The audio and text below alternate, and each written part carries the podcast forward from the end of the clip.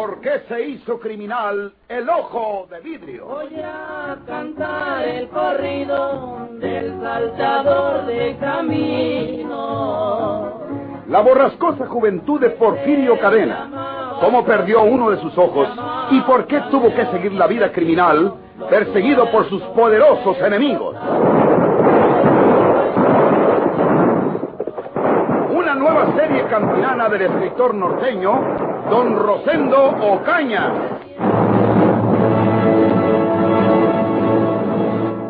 Papá, no me he atrevido a preguntarle a Leonel si piensa quedarse por algunos días en San Luis. Tal vez tenga su equipaje en algún hotel o casa de huéspedes. Aconséjeme. Hija, no se puede hacer sino lo correcto. Si se regresa hoy mismo a Venado, pues eh, que coma con nosotros aquí, que descanse. Le puedes dar la recámara que era de Juan Pablo. Sí, eh, si se va a quedar algunos días en San Luis, cosa que es muy posible, pues al cabo tienes una cama en el cuarto de los niños y la pieza es muy amplia. Me quedo aquí mientras él permanezca con nosotros. Gracias, papá, por resolverme este problema. Ahora puedo ofrecerle mi casa. Está charlando con el niño. Vamos a decírselo. Parece que se entiende bien con Juanito, ¿eh? Sí, yo creo que estimaba mucho a Juan Pablo.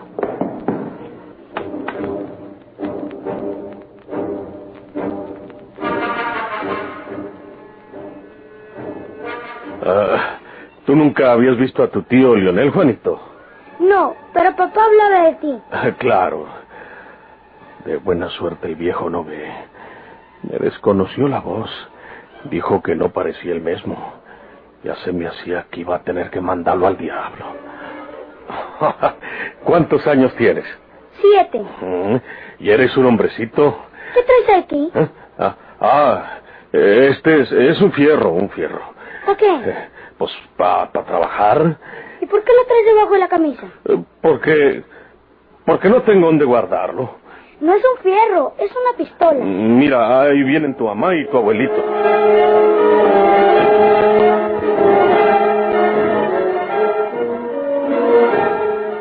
Eh, Leonel, si vas a permanecer unos días en San Luis, ya sabes que estás en tu casa.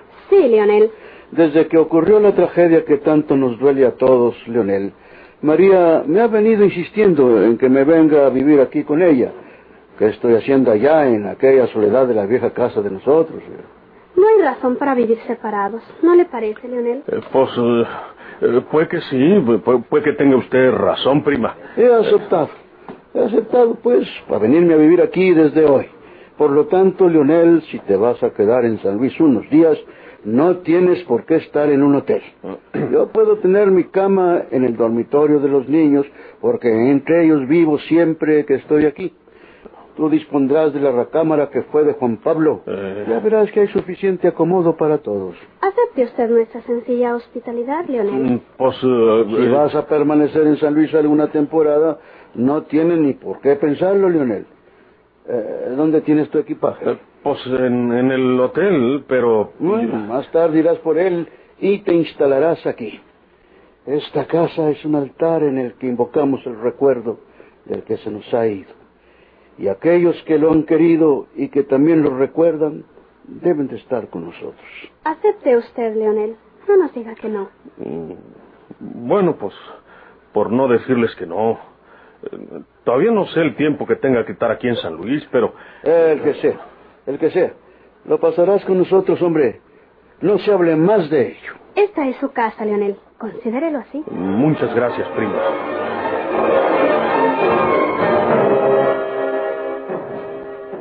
Un poquito de luz en aquellos ojos de don Patricio hubiera sido bastante para desenmascarar al impostor. Pero, ¿cuánto tiempo pasaría para cuando se produjera la operación que le devolvería la vista al pobre viejo? ¿Y cuántas cosas habrían ocurrido para entonces? El noble anciano y la joven viuda, que con el alma le agradecían al bandido lo que consideraban afecto y dolor hacia el desaparecido, estaban inmensamente lejos de adivinar que acababa de entrar en su casa el asesino de Juan Pablo y que ellos mismos habían metido en su santo hogar la serpiente venenosa del peligro mortal.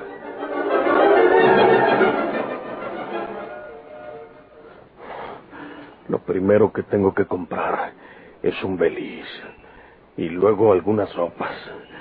Les dije que tenía mi equipaje en el hotel, Pero no tengo ningún equipaje. ¿Cuál si no tengo más que lo encapillado? Se me hace que en la trasera están las tiendas de hombre. Va a pasarme de aquel lado para mercar todo eso. Todo está saliendo como yo quería. Pero el viejo man que está cegatón va a estorbarme mucho en mis planes. Y por otro lado, si el viejo no estuviera también en la casa, pues no podía estar yo tampoco. Bueno, ya pasando un poco de tiempo, cuando la gente se acostumbra a verme como de la familia, yo creo que sí. Luego veré cómo quitar de en medio al viejo ciego ese.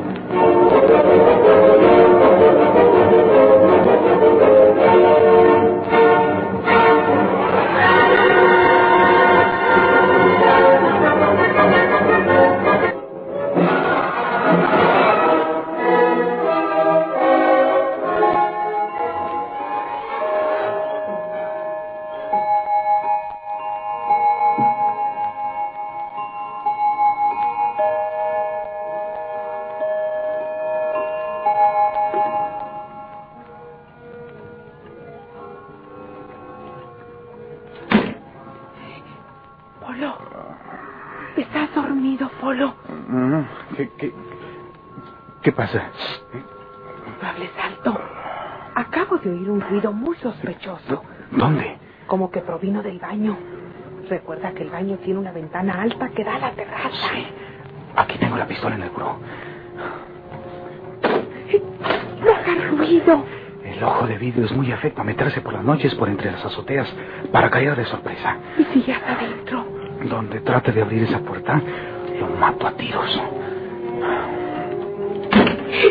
Ese, ese fue el ruido de ahorita. Pero, pero ese no puede ser el ruido que haga un asesino deslizándose por aquí, querida. Eh, Ya sé lo que pasa. El jardinero andaba esta tarde limpiando los cristales que dan a la terraza. Eh, Debe haber dejado abierta la ventana alta del baño y está sonando con el viento. Eh, Voy a levantarme para verla. Polo, ¿y si no es lo que tú crees? No puede ser otra cosa.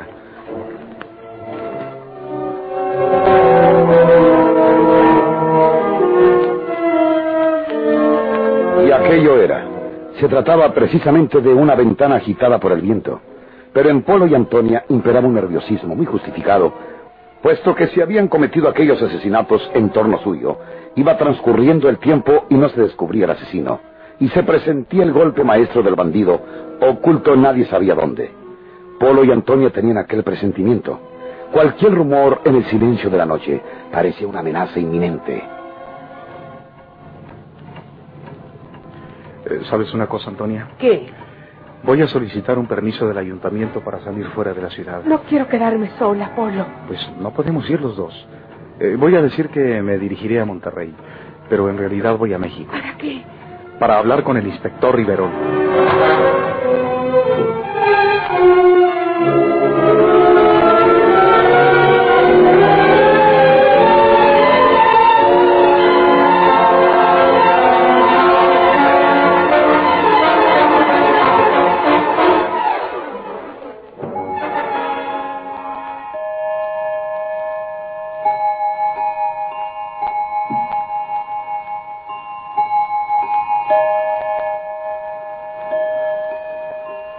Le voy a hablar con toda confianza, prima. Sí, Leonel, así debe hacerlo. Ya sabe que nosotros estamos para servirle en lo poquito que podamos. Pues eh, la verdad es que yo vine a San Luis a buscar una oportunidad para quedarme aquí trabajando. Estos días se han dado por ahí viendo si me encuentro alguna chamba, pero no he hallado nada. Es difícil de pronto, Leonel. Cuando venga papá, ¿por qué no le habla de ello? Tal vez él pueda orientarlo. Es que... Es que ahora se me ocurre una idea, prima. El puesto que tenía Juan Pablo en el municipio no ha sido ocupado por nadie. Eso dice el periódico de ahora. Si usted le pidiera al alcalde o al gobernador que me dieran a mí ese cargo, yo estoy seguro que le hacían caso y me lo daban. Leonel, pues... ¿Podemos consultarlo con papá? Prima, si yo me hago cargo de ese puesto, le garantizo que agarro al asesino de Juan Pablo para que lo castigue la justicia.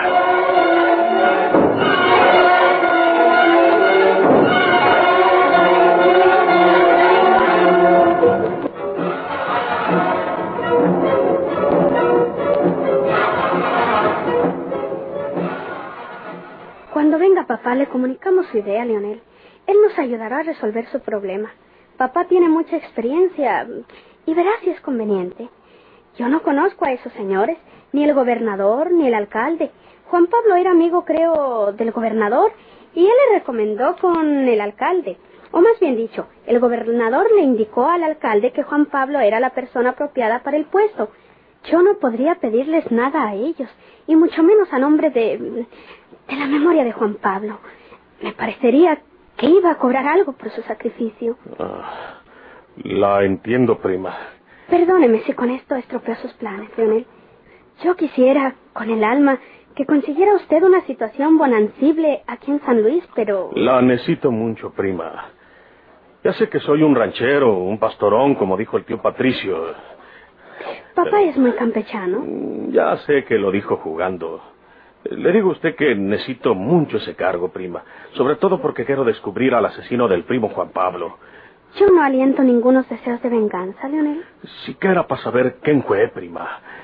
¿Qué les va usted a decir a esos niños cuando sean grandes? Ellos le preguntarán, ¿cómo murió mi papá? Usted les dirá la verdad, lo mataron. ¿Y quién lo mató? Siquiera para saberlo, prima.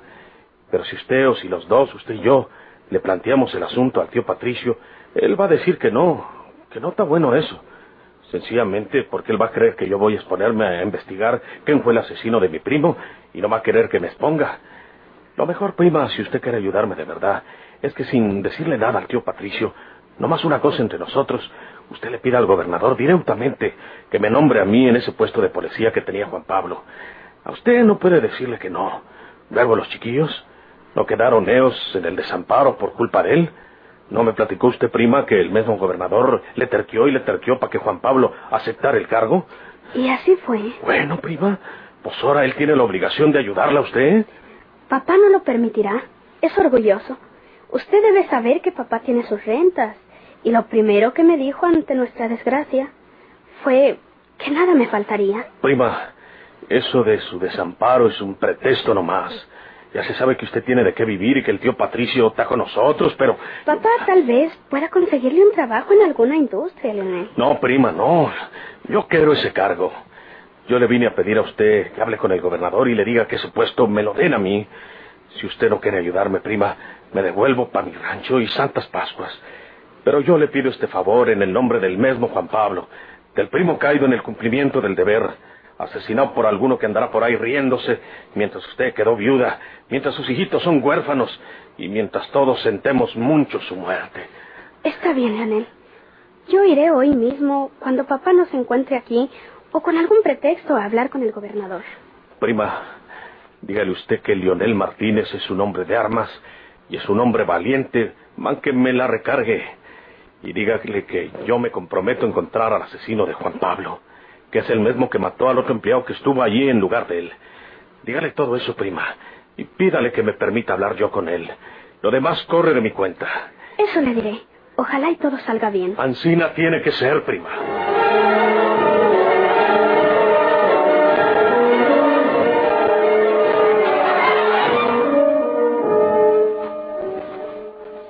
Eh, voy a simular que hago la salida para Monterrey. Pero en la primera estación me bajo del tren y espero el otro que va a México. Ya lo tengo todo preparado. ¿Cuántos días estarás allá? Nada, dos días. El permiso me lo concedió el ayuntamiento por diez días renunciables. Pero yo solamente voy a hablar con el inspector Riverol. A ver qué se le ocurre a él. Y me regreso enseguida. Te lo ruego, Polo. Yo no quiero estar sola. Ese hombre puede aprovechar la ocasión para atacarme en tu ausencia. También puede seguirme a mí. No sabemos cómo se interponga entre nosotros. Por eso, precisamente, es necesario resolver y aclarar esta situación. Saber si Porfirio vive o no. Y si vive, encontrarlo y terminar con él antes de que él acabe con nosotros. Adiós, querida. Adiós, Polo. ¿Eh? ¿Qué fue eso? Sonó la puerta del servicio. Sí. Es la hora en que los criados están descansando. ¿Quién puede haber entrado o salido? Vamos a asomarnos.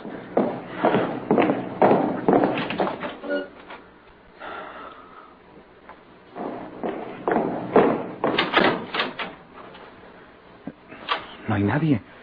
La puerta de servicio está cerrada. Yo oí claramente una puerta que se cerró. Allá está el chofer limpiando el auto en el jardín. Debe haber sido una de las puertas del auto, que Emilio la cerró con fuerza. Sí, es que estoy nerviosa. Por eso debemos aclarar cuanto antes esta situación.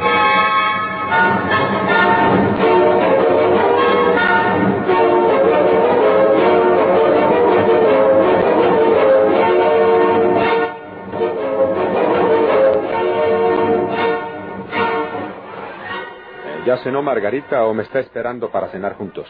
Yo me retrasé un poco. Señor gobernador, su hija, la señorita Margarita, le ha dejado este recado. A ver.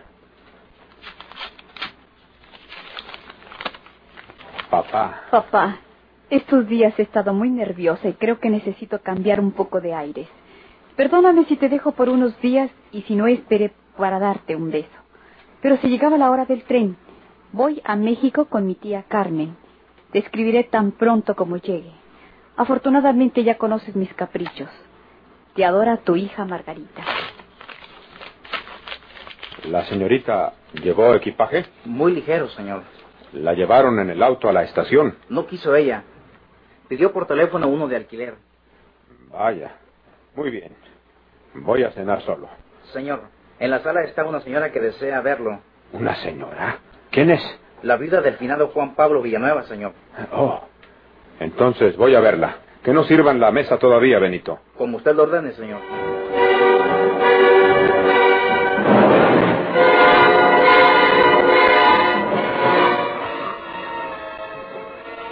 Se llama Leonel Martínez y es originario de la estación de Venado, señor gobernador.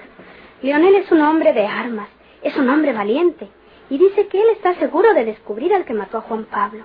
Naturalmente, yo le he dicho que no quiero ninguna tentativa de venganza, pero él dice que es preciso saber a manos de quién murió mi pobre esposo, para que mañana mis hijos no tengan que saber que el cobarde asesinato de su padre quedó impune. Sí que debe haber estimado mucho a Juan Pablo, su primo, señora María. Pues eh, le voy a decir a usted que precisamente necesitamos un hombre valiente que resuelva determinada situación en torno de esos atentados y que evite otros que pudieran sobrevenir, ya que el asesino no ha caído en nuestras manos. Diga usted a ese señor Martínez que mañana lo espero a las 10 aquí en mi casa para que hablemos más ampliamente. ¿A, a las 10 de la mañana? A las 10 de la mañana. Este, mm, le quiero decir que mi primo Leonel es un... Es un ranchero que habla, pues, mm, mal. Mm, No sabe expresarse. Eh, Eso no importa, señora María. No queremos un hombre educado. Queremos un hombre valiente.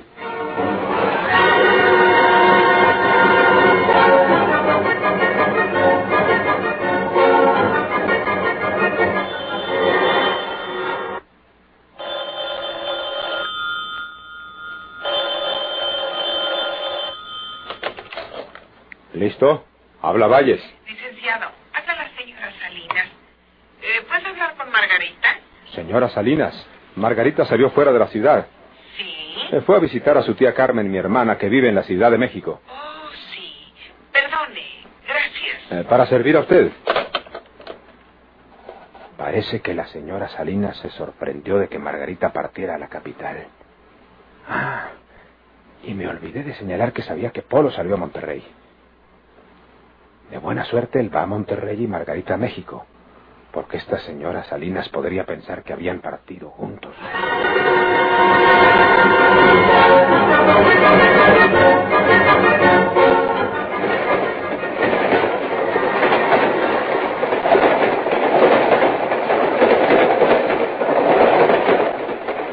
Vaya, me tranquilizo porque ya estoy a bordo del tren de México.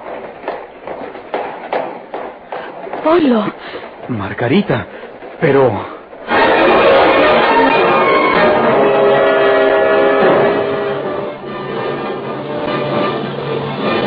¿Por qué se hizo criminal el ojo de vidrio?